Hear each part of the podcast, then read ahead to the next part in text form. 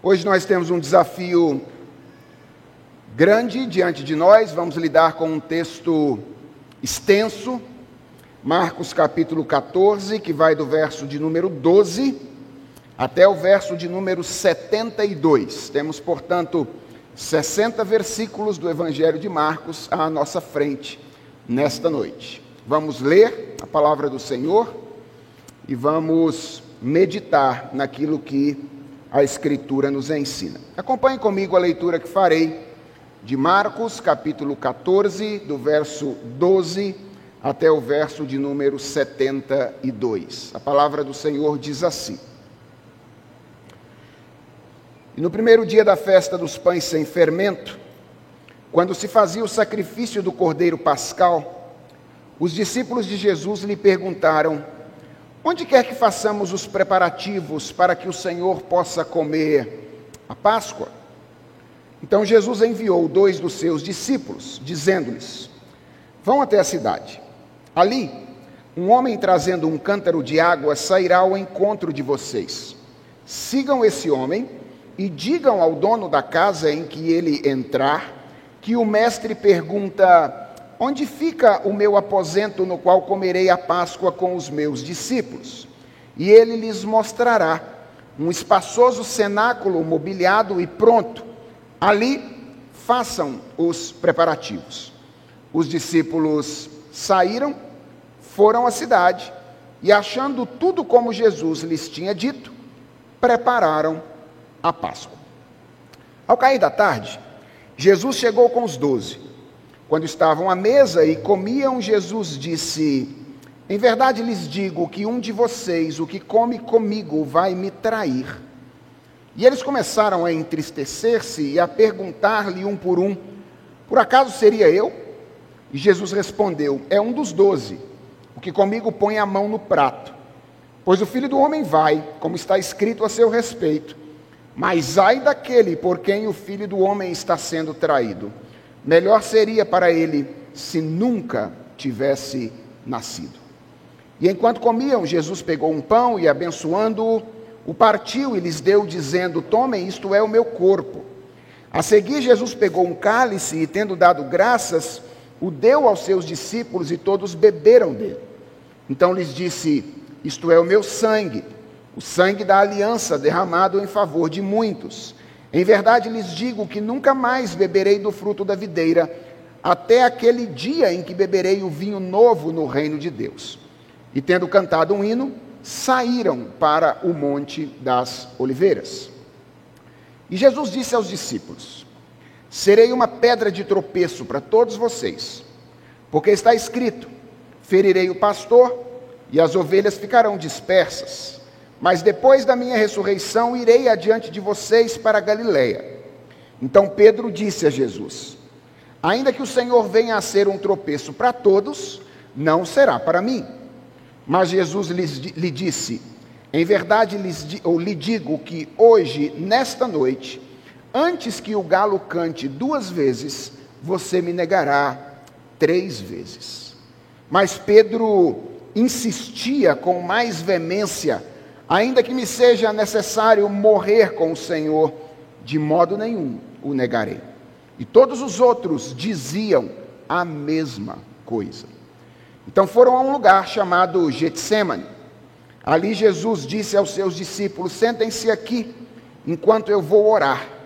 E levando consigo Pedro, Tiago e João, começou a sentir-se tomado de pavor e de angústia, e lhes disse: a minha alma está profundamente triste até a morte. Fiquem aqui e vigiem. E adiantando-se um pouco, prostrou-se em terra e orava para que, se possível, lhe fosse poupada aquela hora. E dizia: Aba, Pai, tudo te é possível.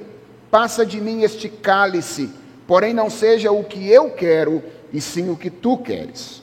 E voltando, achou-os dormindo e disse a Pedro: Simão, você está dormindo? Não conseguiu vigiar nenhuma hora? Vigiem e orem, para que não caiam em tentação. O espírito, na verdade, está pronto, mas a carne é fraca. Retirando-se de novo, orou repetindo as mesmas palavras e voltando, achou-os outra vez dormindo, porque os olhos deles estavam pesados e não sabiam o que lhe responder. E quando voltou pela terceira vez, Jesus lhes disse: Vocês ainda estão dormindo e descansando. Basta, chegou a hora. O filho do homem está sendo entregue nas mãos dos pecadores. Levantem-se, vamos embora. Eis que o traidor se aproxima. E logo, enquanto Jesus ainda falava, chegou Judas, um dos doze, e com ele uma multidão, com espadas e porretes, vinda da parte dos principais sacerdotes, escribas e anciãos. Ora, o traidor tinha dado a eles um sinal: aquele que eu beijar é esse. Prendam e levem-no com segurança. E logo que chegou, aproximando-se de Jesus, Judas disse: Mestre, e o beijou. Então eles agarraram Jesus e o prenderam. Nisto, um dos que estavam ali, sacando da espada, feriu o servo do sumo sacerdote e cortou-lhe a orelha. Jesus, porém, ou Jesus lhes disse: Vocês vieram com espadas e porretes para prender-me, como se eu fosse um salteador. Todos os dias eu estava com vocês no templo ensinando, e vocês não me prenderam. Mas isto é para que se cumprissem as Escrituras. Então, todos o deixaram e fugiram. Um jovem, coberto unicamente com um lençol, seguia Jesus. Eles o agarraram, mas ele largou o lençol e fugiu nu. E levaram Jesus ao sumo sacerdote. E então se reuniram todos os principais sacerdotes e os anciãos e os escribas. Pedro seguiu Jesus de longe até o interior do pátio do sumo sacerdote e estava assentado entre os servos, aquentando-se ao fogo. E os principais sacerdotes e todo o sinédrio procuravam algum testemunho contra Jesus para o condenar à morte, mas não achavam nada. Pois muitos testemunhavam falsamente contra Jesus, mas os depoimentos não eram coerentes. E levantando-se alguns, testemunhavam falsamente, dizendo: Nós o ouvimos declarar: Eu destruirei esse santuário edificado por mãos humanas, e em três dias construirei outro, não por mãos humanas. Nem assim o testemunho deles era coerente. E levantando-se o sumo sacerdote, no meio perguntou a Jesus: Você não diz nada em resposta ao que esses depõem contra você? Jesus, porém, guardou silêncio e nada respondeu. O sumo sacerdote tornou a interrogá-lo: Você é o Cristo, o Filho do Deus bendito? Jesus respondeu: Eu sou. E vocês verão o Filho do Homem sentado à direita do Todo-Poderoso e vindo com as nuvens do céu. O sumo sacerdote, rasgando as suas vestes, disse: Por que ainda precisamos de testemunhas? Vocês ouviram a blasfêmia. Qual é o parecer de vocês? E todos o julgaram réu de morte. Alguns começaram a cuspir nele, a cobrir-lhe o rosto, a bater nele e a dizer-lhe: profetize, e os guardas davam-lhe bofetadas. Estando Pedro embaixo no pátio, veio uma das empregadas do sumo sacerdote e, vendo Pedro que se aquecia, fixou os olhos nele e disse: Você também estava com Jesus, o Nazareno. Mas ele negou, dizendo: não conheço, nem compreendo o que você está falando. E saiu para o pórtico, e o galo cantou. E a empregada, vendo-o, tornou a dizer aos que estavam ali: Este é um deles. Mas ele negou outra vez. E pouco depois, os que estavam ali disseram outra vez a Pedro: Com certeza você é um deles, porque também é galileu. Ele, porém, começou a praguejar e a jurar não conheço esse homem de quem vocês estão falando. E no mesmo instante, o galo cantou pela segunda vez. Então Pedro se lembrou da palavra que Jesus lhe tinha dito: Antes que o galo cante duas vezes, você me negará três vezes. E caindo em si, começou a chorar. Vamos orar? Senhor, a tua palavra está aberta diante de nós e nós precisamos ser edificados pelo poder que há na tua palavra. Te pedimos, portanto, que tu sejas bondoso para conosco e queiras tratar o nosso coração enquanto nós meditamos nos versos que acabamos de ler. É a oração que te fazemos em nome de Jesus. Amém. Irmãos, uma das coisas que nós aprendemos lendo o Evangelho de Marcos é que é simplesmente impossível andar com Jesus Cristo sem enfrentar oposição. Ao longo de todo o relato de Marcos, Jesus sofre a oposição dos demônios, Jesus sofre a oposição dos falsos religiosos, Jesus sofre a oposição de homens corruptos. E quem anda com Jesus não deve esperar coisa diferente em virtude da identificação que nós temos com o Mestre.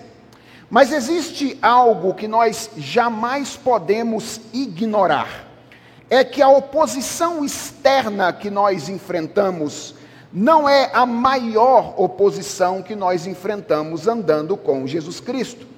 A maior oposição é a oposição interna.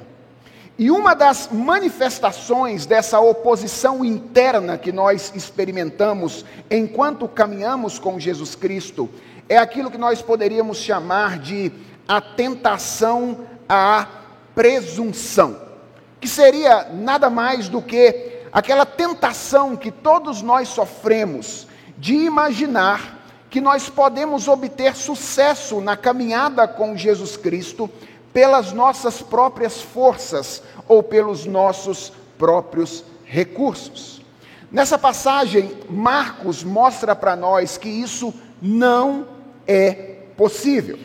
Lembre-se de que nos últimos capítulos, Marcos tem ah, relatado a última semana de vida de Jesus Cristo. Desde o capítulo 11 até o capítulo 16, Marcos relata esses últimos sete dias de vida do nosso Redentor. E ele faz isso com algumas ênfases que eu tenho repetidamente trazido à tona com vocês. A primeira ênfase é o crescimento da oposição que Jesus enfrenta. Marcos mostra como Jesus debate com os fariseus, debate com os saduceus, debate com os principais dos escribas. Ele quer mostrar para nós que à medida que a hora vai chegando, Jesus Cristo vai sofrendo maior oposição. A segunda coisa que Marcos quer mostrar é a voluntariedade de Jesus em seu sacrifício. Marcos mostra isso ah, apontando para nós a facilidade com que Jesus vence esses debates. Com uma palavra, Jesus emaranha os seus debatedores na teia da própria argumentação deles. E Marcos quer que a gente perceba isso, para que a gente veja que Jesus não está indo para a cruz porque está sendo vencido pelos homens.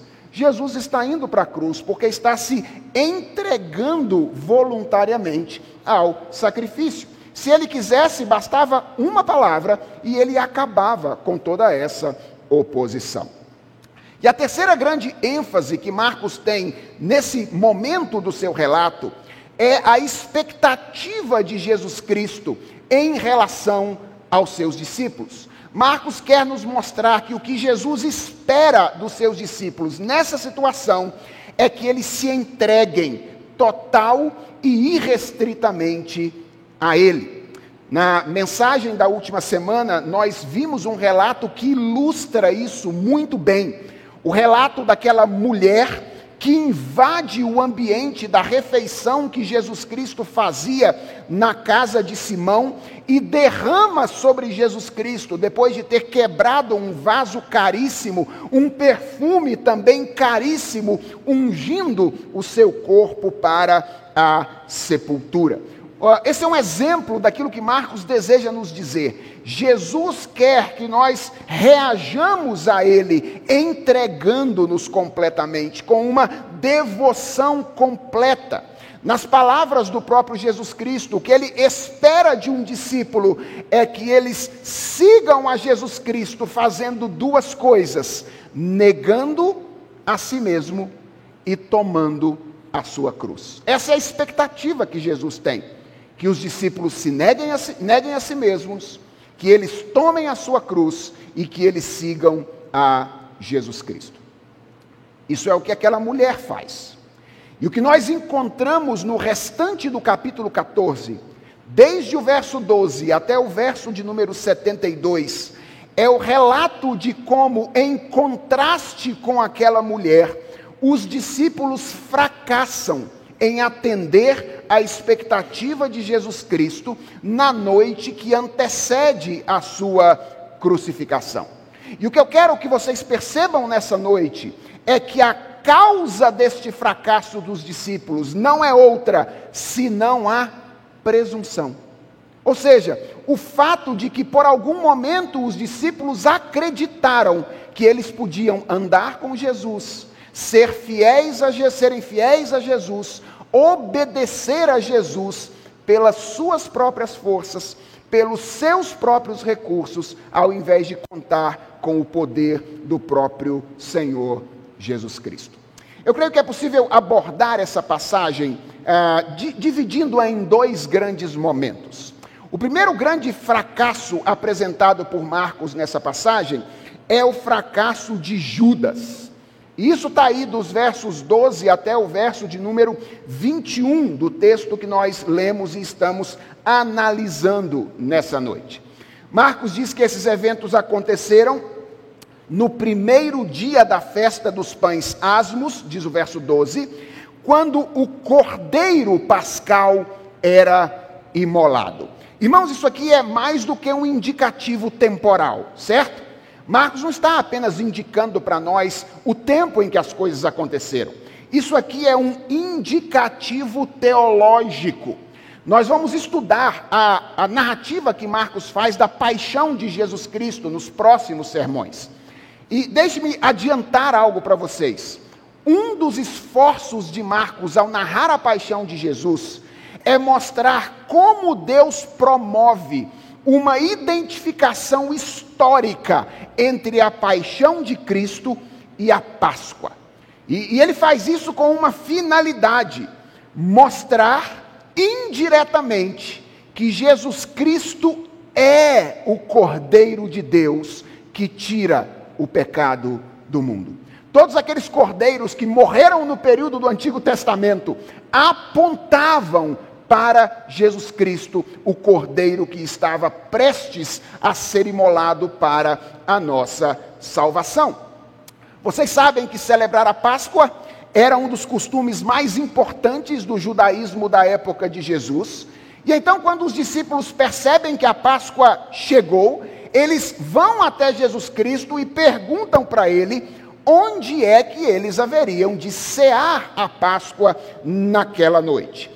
E aqui Marcos faz algo interessante, irmãos, prestem atenção nisso. Marcos relata que Jesus orienta os discípulos, mas ele faz isso revelando a sua absoluta ciência daquilo que estava para acontecer. Vocês perceberam como é que Jesus orienta os discípulos a preparar o lugar da Páscoa? Ele diz assim: ó, vocês vão até a cidade quando vocês chegarem na cidade, vocês vão encontrar um homem com uma vasilha de água na cabeça. Esse homem vai entrar numa casa. Quando esse homem entrar numa casa, vocês entrem atrás dele e, e falem com o dono da casa e perguntem ao dono dessa casa onde é que é o aposento que ele separou para a gente celebrar a Páscoa nessa ocasião. Veja, eh, Jesus sabia exatamente aquilo que haveria de acontecer que quando os discípulos chegassem, no momento em que eles chegassem, alguém ia sair para tirar água, ia estar com a vasilha na cabeça, que esse alguém ia entrar numa casa onde tinha um cenáculo preparado para ele. Jesus é, revela aos discípulos a sua orientação, de modo a revelar também a confiabilidade da sua palavra. E o verso de número 16, ele é extremamente importante. Diz que os discípulos saíram foram à cidade, e preste atenção nessa expressão, e achando tudo como Jesus lhes tinha dito, prepararam a Páscoa. Qual é a ênfase de Marcos ao relatar esses primeiros eventos aqui? É a palavra de Jesus Cristo é confiável. Ele deseja que vejamos aqui que no início daquele dia, os discípulos foram expostos a uma situação que deveria levá-los à ciência de que quando Jesus fala, as coisas acontecem. Naquela manhã, naquele início de tarde, nós não sabemos exatamente em que momento do dia isso aconteceu, os discípulos foram expostos por Jesus a um evento que eles deveriam olhar para ele e saber: quando ele fala, as coisas acontecem. O relato continua. E diz o texto que ao cair da tarde, Jesus e os discípulos estão no cenáculo, tomando a refeição da Páscoa, quando então Jesus fala de novo. E ele fala preditivamente, diz o verso 18. Jesus Cristo olha para os discípulos no meio da refeição e diz: Em verdade lhes digo que um de vocês, o que come comigo, vai me trair. E ele prossegue dizendo que, o texto prossegue dizendo que a reação dos discípulos foi que, verso 19, eles começaram a entristecer-se e a perguntar-lhe um por um: por acaso seria eu? Irmãos, quando a gente lê esse versículo de número 19, os discípulos é, perguntando para Jesus se seriam eles, a, a imagem que a gente tem, ou a ideia que a gente tem, é que os discípulos acreditaram no que Jesus disse, que os discípulos se condoeram com aquilo que Jesus disse, e que eles começaram a indagar se seria cada um deles, porque eles estavam conscientes do potencial que eles tinham para serem os traidores. Vejam, essa é uma interpretação possível, mas ela não é a única e nem é a melhor. E para isso, você precisa saber que a palavra que Marcos tradu ou que os nossos tradutores traduziram aqui por entristecer-se é uma palavra de múltiplos significados que pode também ser traduzida por magoar-se ou ofender-se. Ou seja, uma tradução possível aqui é os discípulos se ofenderam, ou os discípulos ficaram magoados. Vejam, se a gente traduz a, o texto desta maneira, a pergunta individual deles, por acaso sou eu, não é tanto uma dúvida honesta que nasce do reconhecimento do potencial pecaminoso deles. É uma expressão de incredulidade baseada na visão superestimada que eles tinham a respeito deles próprios. É como se eles estivessem olhando para Jesus e dizendo assim: O Senhor está dizendo que nós aqui temos a capacidade de trair o Senhor? Lembra? Eles tinham acabado de sair de uma ocasião em que eles ah, tinham que, em que eles viram que quando Jesus fala, algo acontece. Jesus fala por ocasião da ceia e agora estão eles questionando a palavra do Senhor Jesus Cristo. O Senhor está dizendo que nós temos aqui capacidade de entregar o Senhor. O contexto reforça que essa seria a melhor interpretação, e eu acho que a resposta que Jesus dá também reforça isso. Veja que Marcos diz, verso 20, que Jesus respondeu dizendo: é um dos doze o que come comigo e põe a mão no prato. Reparem, na resposta que Jesus dá aqui, Jesus não indica quem é o traidor. Eles estão perguntando: sou eu, sou eu, sou eu, sou eu. Jesus diz: não interessa quem é. O que eu quero que vocês saibam é que alguém que está aqui vai me trair. Jesus responde dizendo que alguém que era do círculo de intimidade dele e estava participando daquela refeição haveria de ser o traidor. Se você já leu esse relato em outros evangelhos, talvez você esteja um pouco assustado com o que eu estou dizendo, porque o relato de João, lá no capítulo 13, diz que Jesus indica o traidor, não é verdade? Mas se você ler com cuidado depois o relato de João, eu não vou fazer isso agora por uma questão de tempo, faça isso quando você chegar em casa. você vai perceber que, ao que tudo indica, Jesus não revelou isso para todos os discípulos. Jesus revelou isso para o discípulo amado que estava ao lado dele, que encostou na, no peito dele a cabeça naquele dia, e perguntou depois que Pedro fez um sinalzinho para ele, está tudo lá no texto de João. Pergunta para ele quem é o traidor. E Jesus Cristo então diz a João: Aquele a quem eu der um pedaço de pão molhado agora, este é o traidor. E ele entrega para Judas Iscariotes. Mas diz o texto que Judas sai e os outros discípulos ficam sem entender a razão pela qual ele saiu. Então, ao que tudo indica, o que aconteceu naquela noite foi que Jesus indicou o traidor para João, que era o discípulo amado, mas não indicou para os demais, porque ele queria é, confrontar os discípulos com essa afirmação. Quando nós chegamos no relato um pouco mais à frente, nós descobrimos que Judas foi o traidor. E percebemos o quanto este discípulo de Jesus Cristo fracassou ao seguir o Mestre. Judas, irmãos, como todos os outros discípulos, foi chamado por Jesus Cristo. Ele andou com Jesus, ele ouviu os sermões, os ensinos de Jesus, ele viu os milagres que Jesus Cristo fez com os seus próprios olhos, mas o texto relata que ele foi tomado pela presunção. Judas, irmãos, pensou tanto a respeito de si mesmo, que ele imaginou que seria capaz de fazer do Filho de Deus um joguete dos seus próprios interesses e sair ileso desse empreendimento. Esse foi Judas. Que homem presunçoso! Imaginou que podia jogar com a vida do Filho de Deus e sair ileso desta situação toda.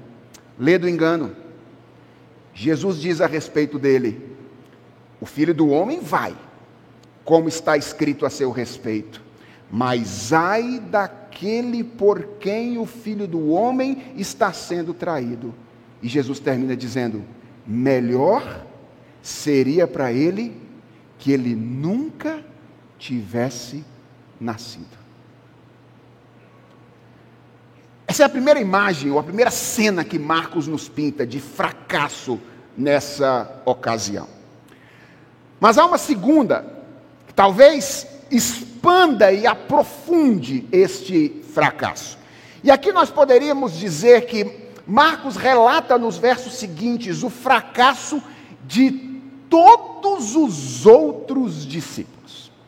Ah, a cena começa depois da refeição da Páscoa quando Jesus e os discípulos vão para o Monte das Oliveiras. Já há algum tempo, Jesus vinha falando com os discípulos a respeito do sofrimento que o aguardava na cidade de Jerusalém. E agora o sofrimento estava mais próximo do que nunca. E então, pela terceira vez, Jesus fala de maneira preditiva nessa passagem, verso de número 27 ele olha para os seus discípulos no Monte das Oliveiras e diz a eles: Serei uma pedra de tropeço para todos vocês. Porque está escrito: Ferirei o pastor e as ovelhas ficarão dispersas. Basicamente, o que Jesus declara aos discípulos aqui, através dessa menção a Zacarias capítulo 13, verso de número 7, é que o sofrimento dele estava se aproximando e que quando o sofrimento dele chegasse, todos os discípulos o abandonariam. Mais uma vez, lembrem-se de que eles tinham acabado de vir de uma experiência do quanto a palavra de Jesus era confiável. Ainda assim, eles reagem como se não fosse. Marcos diz que Logo que houve essa afirmação de Jesus de que todos eles o abandonariam, Pedro, o mais atirado do grupo apostólico, toma a palavra e diz: ah, Ainda que o Senhor venha a ser um tropeço para todos, não um será para mim. Irmãos, há dois traços muito claros de presunção nessas palavras de Pedro. Primeiro, elas são contrárias ou diretamente contrárias à palavra de Jesus Cristo. Você consegue perceber o que Pedro está fazendo aqui? Jesus está dizendo: todos vocês vão me abandonar. Pedro olha para Jesus e diz: todos não. Olha lá o que o Senhor disse. Os outros aí podem até abandonar o Senhor, mas eu jamais te abandonarei. Então, veja como é que há um traço de presunção aqui. Ele é presunçoso o suficiente para contrariar a palavra de Jesus Cristo. E o segundo traço de presunção que está presente aqui é que ele se coloca acima de todos os seus companheiros de ministério. O reverendo Daniel pode negar o Senhor, o reverendo Gabriel pode negar o Senhor, o reverendo Geimar pode negar o Senhor, mas eu jamais haverei de negar o Senhor. Esse é o ato de presunção de Pedro nessa ocasião. Irmãos, o que eu quero que vocês percebam de início é que essa disposição de Pedro estava longe de estar errada. Pelo contrário, essas palavras que Pedro diz aqui, em alguma medida revelam a disposição que ele tinha de fazer exatamente aquilo que Jesus esperava de um discípulo. O que Jesus esperava de um discípulo? Entrega total e completa. O que, é que Pedro está falando aqui agora? Ele está falando da sua disposição de entregar-se total e completamente a Jesus Cristo. Ele está certo no que diz. Qual é o problema de Pedro? Era a base da confiança dele. É que ele estava dizendo isso confiado em si próprio. Ele estava dizendo isso confiado nas suas próprias forças. Ele estava dizendo isso confiado nos seus próprios recursos. E Marcos faz questão de dizer, no verso de número 31, que Pedro não estava sozinho nessa declaração presunçosa. Como é que termina o verso de número 31? Ele termina dizendo que todos diziam a mesma coisa. Chega então a hora de passar as coisas a limpo.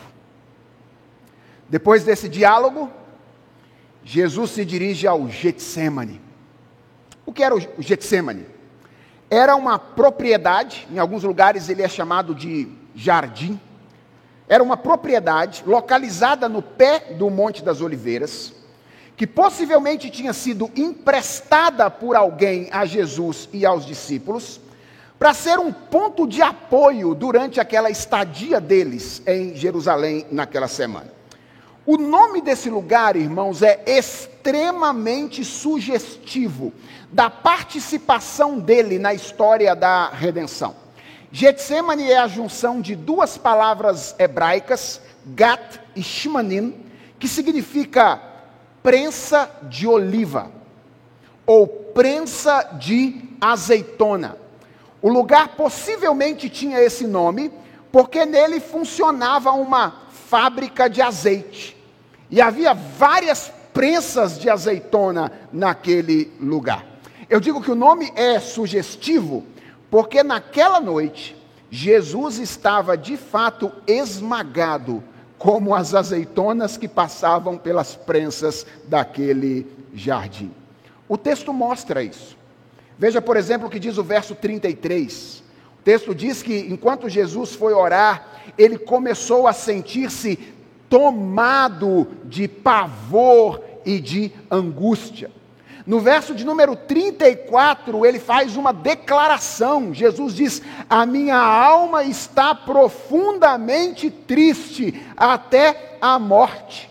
No verso 35, Jesus ora em uma posição que revela a sua angústia. Ele ora prostrado. Lembrem-se que os judeus costumavam orar em pé, mas Jesus ora prostrado nessa ocasião. No verso 36, ele ora pedindo para não passar por, por aquilo que estava para acontecer, se fosse possível. Ele diz: Pai, tudo te é possível, passa de mim esse cálice. E o verso de número 39 diz que essa oração não foi feita apenas uma vez. Essa oração foi feita repetidas vezes. Pai, tudo te é possível, passa de mim esse cálice. E isso ensina pelo menos duas coisas importantes sobre Jesus. Primeiro, ensina que Jesus era plenamente humano. Ele era, sim, plenamente divino de um lado, mas ele era ao mesmo tempo plenamente humano.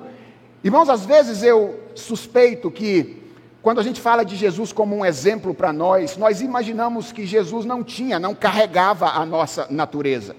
A, a nossa ideia é que Jesus era um corpo de homem com um espírito de Deus dentro dele. Não, Jesus era plenamente humano. Sabe o que significa isso? Que Jesus não tinha apenas um corpo humano, Jesus também tinha uma alma humana. E Jesus está experimentando as angústias da alma humana no jardim do Getsemane nessa ocasião. E irmãos, como é bom saber disso. Porque nem sempre as nossas angústias são angústias do corpo. Às vezes as nossas angústias são angústias da alma. E o que esse texto nos diz é que nós temos um redentor que conhece as nossas angústias em todos os níveis. Ele sofreu as dores do corpo em nosso lugar mas ele sofreu as dores da alma em nosso lugar. E é por isso que ele pode se compadecer, não apenas de pessoas que estão enfermas da perspectiva física, mas ele também pode se compadecer de pessoas que estão enfermas da perspectiva psicológica. Ele conhece as dores da alma que nós carregamos conosco. E a segunda coisa que isso revela sobre Jesus é que o sofrimento de Jesus foi um sofrimento singular. Irmãos, é simplesmente impossível compreender a intensidade do sofrimento, da angústia que Jesus Cristo experimentou naquele jardim. Eu já experimentei algumas angústias na minha vida, você certamente já experimentou algumas angústias na sua vida, mas deixa eu dizer uma coisa a vocês: nenhuma angústia que nós venhamos a experimentar do lado de cada eternidade será semelhante à angústia que Jesus Cristo experimentou naquele dia. Porque a angústia que Jesus experimentou resultava do peso da ira de Deus sobre cada um dos pecados de cada uma das pessoas, de cada época, de cada lugar por quem Jesus Cristo morreu. Isso era o que Jesus estava suportando naquele jardim. O peso de cada pecado, de cada pessoa, de cada época, de cada lugar que ele substituiu na cruz do Calvário. E sabem o que é destacável em Jesus Cristo? E ele é o grande contraste com os discípulos aqui. A maneira como ele experimenta o sofrimento e a maneira como os discípulos experimentam o sofrimento.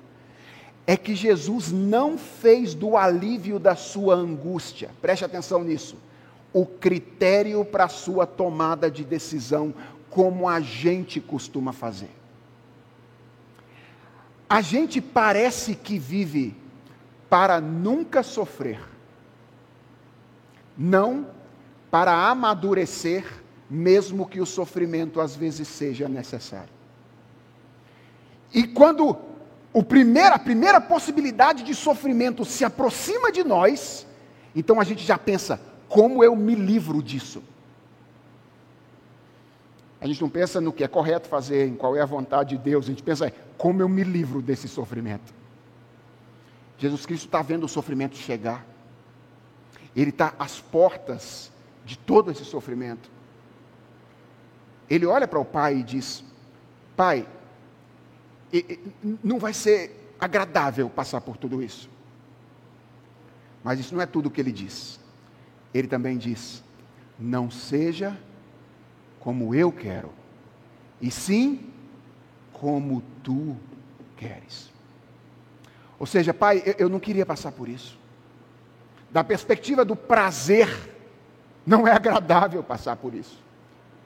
Mas se for necessário, se o Senhor tem um plano, tem um projeto, se esse projeto redunda no meu bem e no bem das outras pessoas, então aqui estou eu.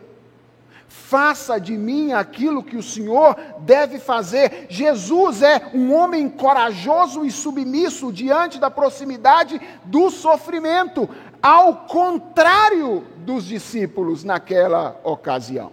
E é isso que o texto nos mostra na sequência.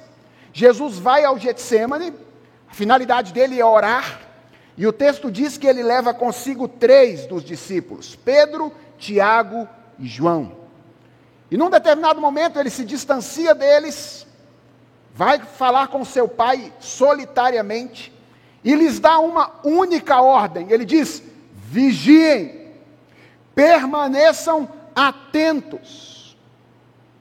Nós não sabemos exatamente quanto tempo Jesus orou. A gente sabe que é menos de uma hora, porque ele vai dar uma bronca em Pedro depois, dizendo: Você não conseguiu ficar acordado nem uma hora. Então, Jesus orou menos de uma hora. Mas o fato é que depois que ele termina de conversar com o Pai, ele retorna para o lugar onde estavam os discípulos e ele os encontra dormindo. E diz aí o verso número 38 que ele acorda os discípulos e lhes chama a atenção, dizendo: Simão, você está dormindo, não conseguiu vigiar nem uma hora. Existem algumas coisas curiosíssimas nessas palavras de Jesus. Primeiro, tinha três, né? Mas ele fala só com um. Tinha três discípulos, mas ele fala especificamente com um. Por quê? Porque ele está querendo conectar a gente com aquilo que havia acontecido antes. Quem é que foi o primeiro a levantar a mão lá e dizer: Ó, oh, todo mundo aí pode negar o Senhor, eu não vou negar? Foi Pedro. Então, quando Jesus chega, ele chama a atenção de Pedro.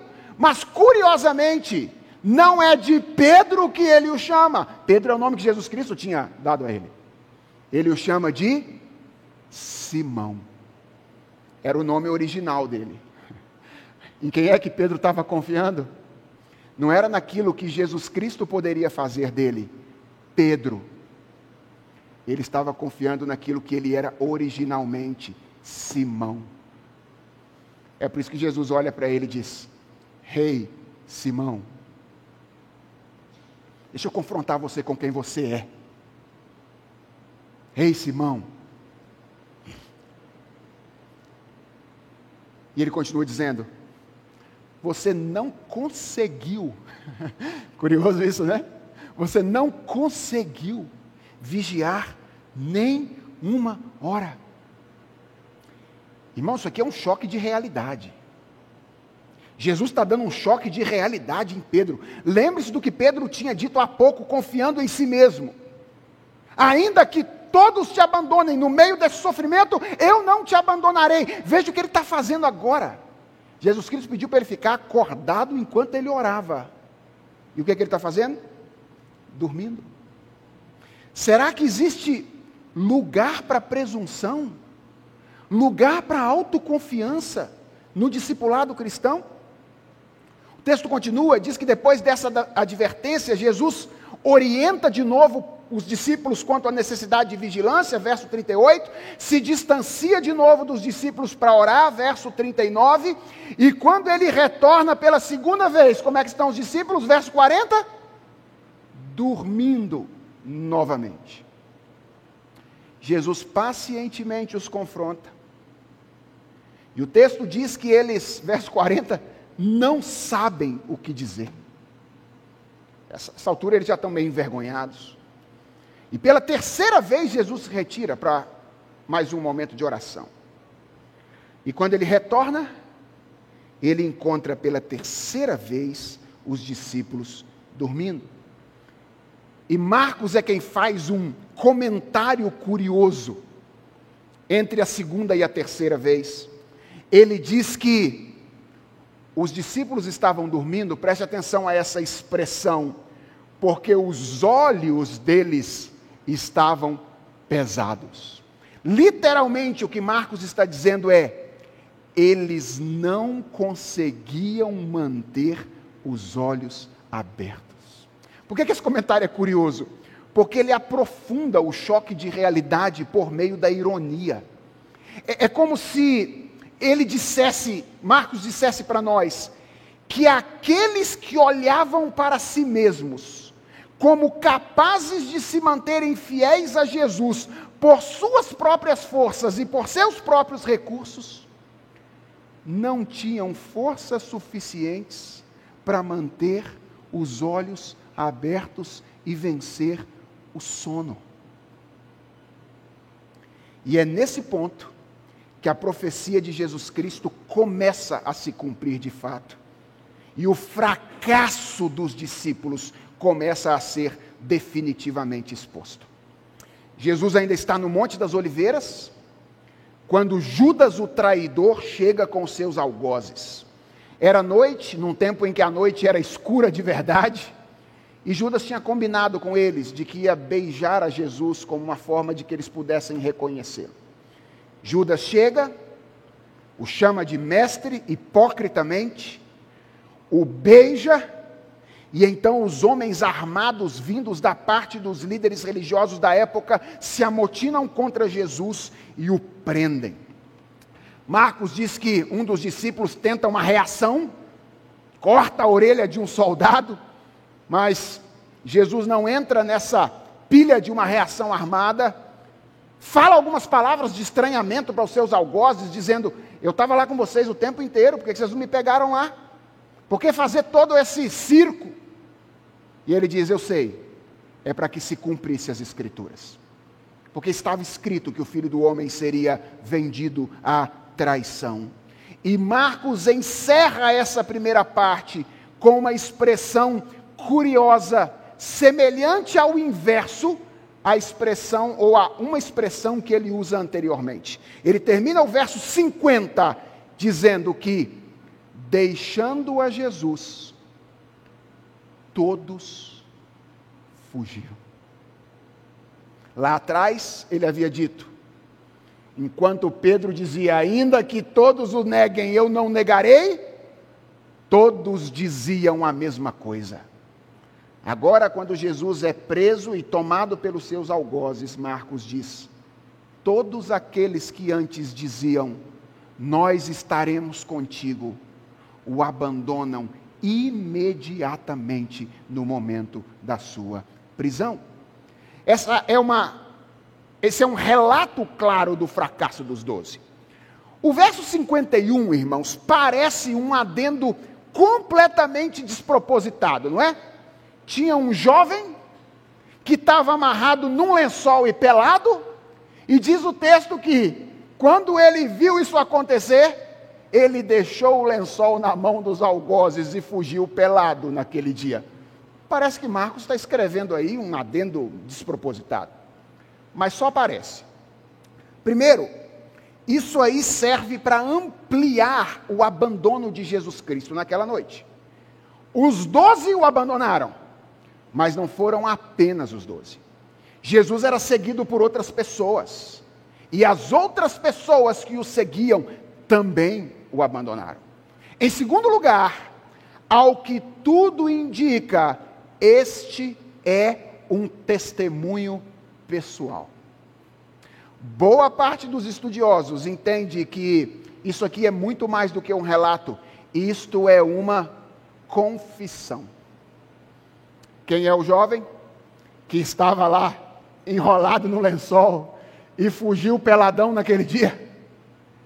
João Marcos. Esse que está escrevendo, registrando essas palavras. E ao incluir esse verso 51, o que ele está dizendo é: não foram apenas os outros que o abandonaram naquele dia. Eu também o abandonei. Eu também fugi quando eles o prenderam naquela ocasião. E finalmente esse verso é uma forte ilustração daquilo que estava acontecendo com os discípulos naquela ocasião. Eles estavam sendo envergonhados. Esse é o sinal de nudez, ou é o significado de nudez em toda a Escritura. Eles estavam tendo o coração deles, a presunção deles, a autoconfiança deles exposta naquela ocasião. Mas o texto termina retomando o personagem principal, com o qual Marcos quer que todos nós nos identifiquemos, que é a figura de Pedro. Ele registra o fracasso dos doze, ele registra o fracasso dele, e ele termina registrando o fracasso de Pedro. Jesus é levado para depor perante o sinédrio, durante a madrugada, num claro assalto às leis judaicas naquela ocasião. Esse era um julgamento ilegal. E diz o texto nos versos 53 e 54 que Pedro o segue de longe. Irmãos, essa é uma informação importantíssima, porque nada semelhante é dito a respeito dos outros discípulos.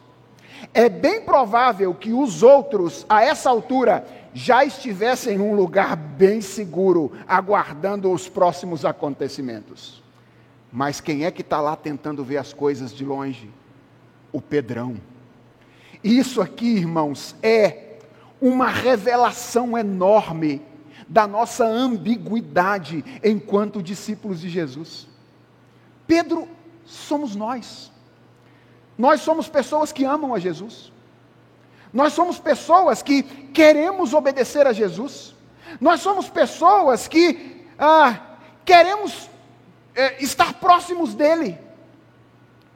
Mas que ainda lutamos com um coração que quer nos encaminhar em outra direção. Esse é Pedro.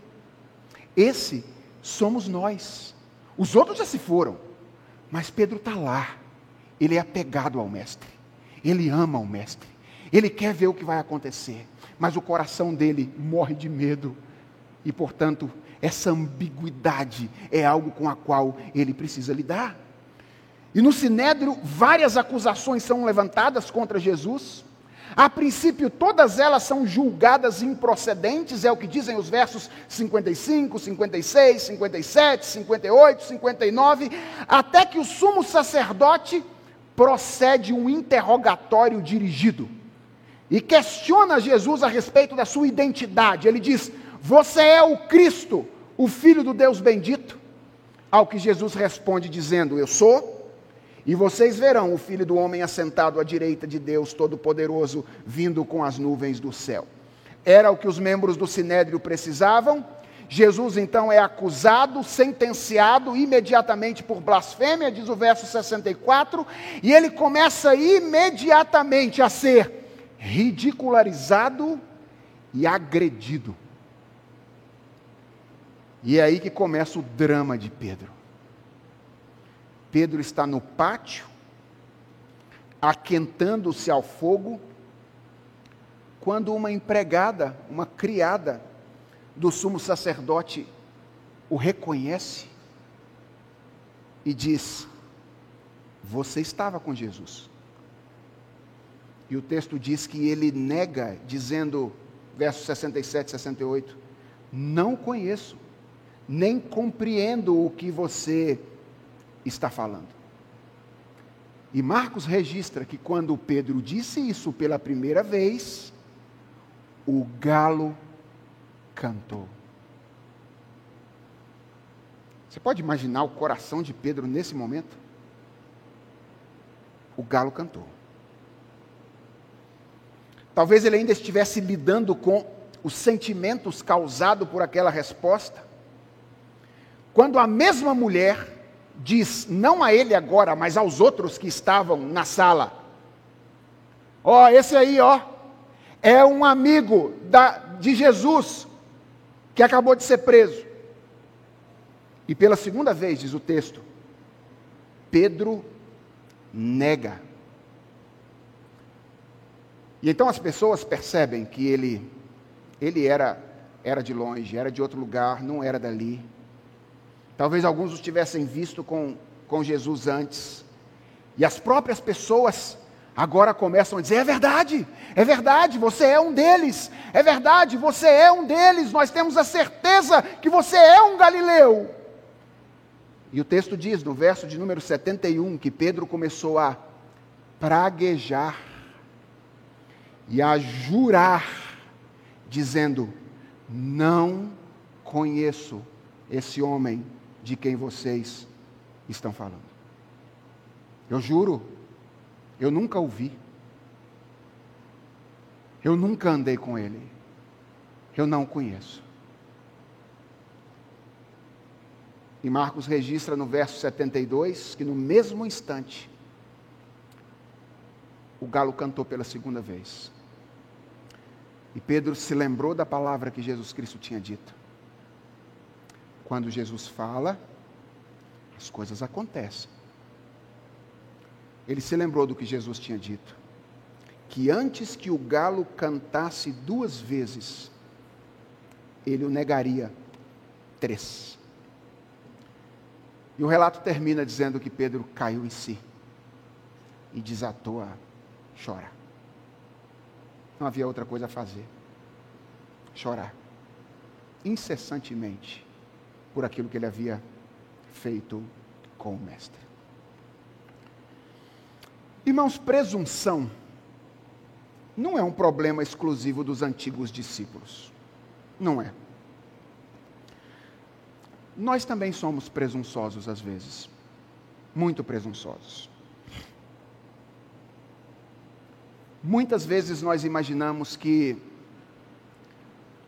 nós podemos permanecer de pé na vida espiritual por conta própria. Imaginamos que os outros podem abandonar a Jesus porque afinal de contas, os outros têm pouco conhecimento, nós temos muito. Ora, os outros podem abandonar a Jesus, porque afinal de contas, os outros têm pouca experiência, nós temos muita experiência. Os outros podem abandonar Jesus, afinal de contas, nossa teologia é robusta, teologia dos outros não. Os outros podem abandonar Jesus por X, Y e Z, coloca isso na qualquer coisa que você eventualmente diria. Porque nós temos essa tendência de nos apegar a coisas específicas que podem garantir a nossa estabilidade. E talvez a cultura na qual nós vivemos contribua para fortalecer essa nossa presunção. Porque essa cultura na qual nós vivemos, ela clama o tempo inteiro para nós Acredite em seu potencial. Faça você mesmo. Confie no seu próprio coração. Ouça o seu próprio coração. Vejam, há um sentido no qual algumas dessas recomendações não estão de todo erradas. É verdade que a gente precisa de algum nível de autoconfiança para viver no mundo, e isso é saudável. O problema é que, geralmente, essas proclamações do mundo carregam os traços da mentalidade secularizada que ignora Deus e que concebe essas virtudes humanas como condições originais e não como dádivas divinas. E sabe o que isso pode fazer conosco? Isso pode nos levar a supor que o caminho para a segurança espiritual é a autoafirmação. Ah, para eu continuar andando corretamente nos caminhos do Senhor, eu tenho que me autoafirmar. Eu tenho que dizer para mim mesmo quem eu sou. Eu tenho que me lembrar das minhas virtudes. Eu tenho que ficar falando, acordar de manhã, olhar para o espelho e ficar falando de quão bonito eu sou. Irmãos, essa passagem nos ensina que a estrada da autoafirmação na vida cristã é a estrada da presunção e que o fim para o qual essa estrada nos conduz é o fracasso. É o fracasso. Se você acha que você pode andar com Jesus Cristo sem valorizar o culto, sem ler a Bíblia, sem orar, sem viver na comunhão dos seus irmãos, se você acha que você tem força e recurso de si mesmo, a parte de todas essas coisas que Deus oferece para manter a sua vida espiritual, o fracasso é uma questão de tempo.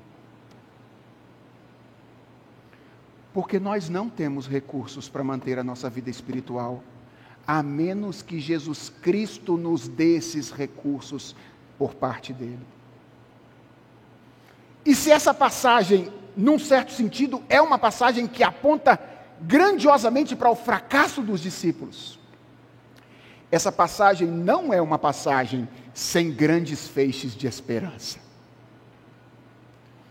Você percebeu que eu pulei um trecho da narrativa, não percebeu? Foi quando Jesus Cristo estava comendo com os discípulos. Quando ele se reuniu para celebrar a Páscoa com os discípulos naquela noite, Jesus substituiu a, a festa da Páscoa, a celebração da Páscoa, pela celebração da ceia do Senhor. E você se lembra quais foram as palavras que Jesus usou para fazer isso? Verso de número 22 até o verso de número 24. Veja Jesus instituindo essa nova refeição. E enquanto comiam, Jesus pegou um pão e, abençoando, o partiu, e atenção, e lhes deu. Jesus pegou o pão, diz Marcos, partiu o pão e fez o que com o pão? Entregou aos discípulos, deu aos discípulos, dizendo: Tomem, isto é o meu corpo. Nós frequentemente falamos do corpo de Jesus Cristo entregue ao Pai em sacrifício na cruz do Calvário. Mas olha o que Jesus Cristo está fazendo aqui na ceia. Ele está dizendo: Eu estou entregando o meu corpo para vocês. Este é o meu corpo. Tomem. A seguir, Jesus pegou um cálice e, tendo dado graças, o deu a seus discípulos. O deu a seus discípulos. E diz o texto que todos beberam dele. Os discípulos beberam daquele cálice. E então o que é que Jesus Cristo disse a eles? Isto que vocês acabaram de beber é o meu sangue. O sangue da aliança derramado em favor de muitos. Irmãos, vejam o que Jesus Cristo está fazendo aqui. Ele está dizendo: sim, eu espero que vocês respondam com entrega total, sacrificial e restrita, mas eu não espero que vocês façam isso com base em vocês mesmos. Eu não espero que vocês façam isso com base nos recursos de vocês, na força de vocês, porque eu sei que vocês não os têm. O que Jesus está dizendo é: eu me entrego antes, por vocês e a vocês, para que com base na minha entrega, com os recursos que eu adquiri e agora transfiro para vocês, vocês possam entregar-se a mim. Isso é vida cristã. Vida cristã não é dizer, eu obedeço a Jesus por conta própria, pelos meus recursos. Vida cristã é dizer, eu não tenho recursos para obedecer Jesus. Mas eu reconheço isso e digo a Ele: eu não tenho nada nas minhas mãos, coloque aqui nas minhas mãos que eu te entrego e te devolvo. E Ele coloca nas nossas mãos. Ele faz isso quando nós estamos ouvindo a, Escritura, orando, vivendo com os nossos irmãos. Todas essas coisas de igreja são meios através dos quais Jesus Cristo se nos dá, para que, alimentados dele, nós possamos viver como ele deseja que nós vivamos. Irmãos, não houve salvação para Judas, certo? Não houve. Ele era o filho da perdição. Jesus não se entregou por ele. Mas você se lembra o que aconteceu com Pedro por quem Jesus se entregou? Você se lembra? Dias depois ele foi restaurado. Numa cerimônia lá na praia. E Jesus olhou para ele e falou: Você me ama, Pedro? Vai pastorear as minhas ovelhas. No dia de Pentecostes, Esse Pedro aqui, tá? Ousadamente pregou um sermão que foi usado por Deus para levar 3 mil pessoas à fé.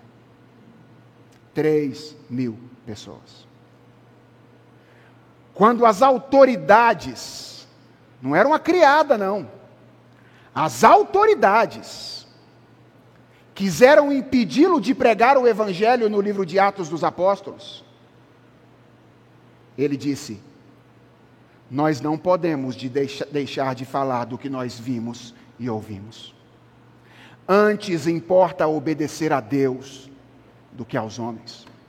Foi esse Pedro que negou lá atrás, que peitou os líderes religiosos e as autoridades depois, dizendo: Nós não vamos deixar de pregar o Evangelho. E segundo a tradição, esse Pedro terminou a vida crucificado de cabeça para baixo por não se considerar digno de ser crucificado na mesma posição que o Mestre, martirizado em fidelidade e amor a Jesus Cristo. Não subestime o que o sangue e o corpo de Cristo podem fazer com uma pessoa. O Pedro medroso e covarde de Marcos 14 foi o apóstolo corajoso do livro de Atos. Por quê? Porque ele entendeu, ele entendeu, que não é com base nos nossos recursos e nas nossas forças que nós vivemos a vida cristã. O dia que você entender isso, o dia que eu entender isso, e ao invés de tentarmos caminhar com os nossos pés, e começarmos a caminhar com os pés de Jesus, com os recursos de Jesus, com a força de Jesus. Ah, irmãos, eu não sei o que pode acontecer conosco. Deus pode transformar a gente naquilo que a gente nunca imaginou que a gente poderia ser.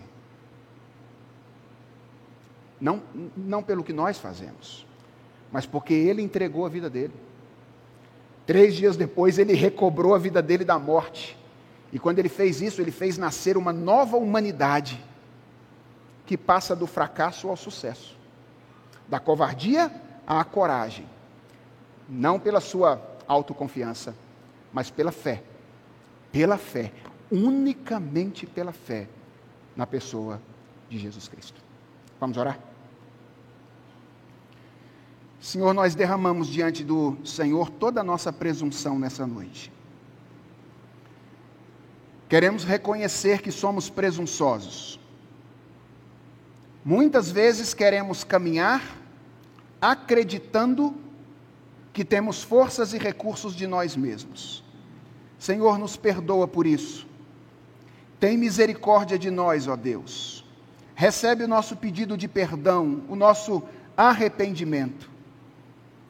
E ó Deus, convence-nos de uma vez por todas nessa noite, de que só em Ti há recursos para vivermos a vida cristã de maneira adequada.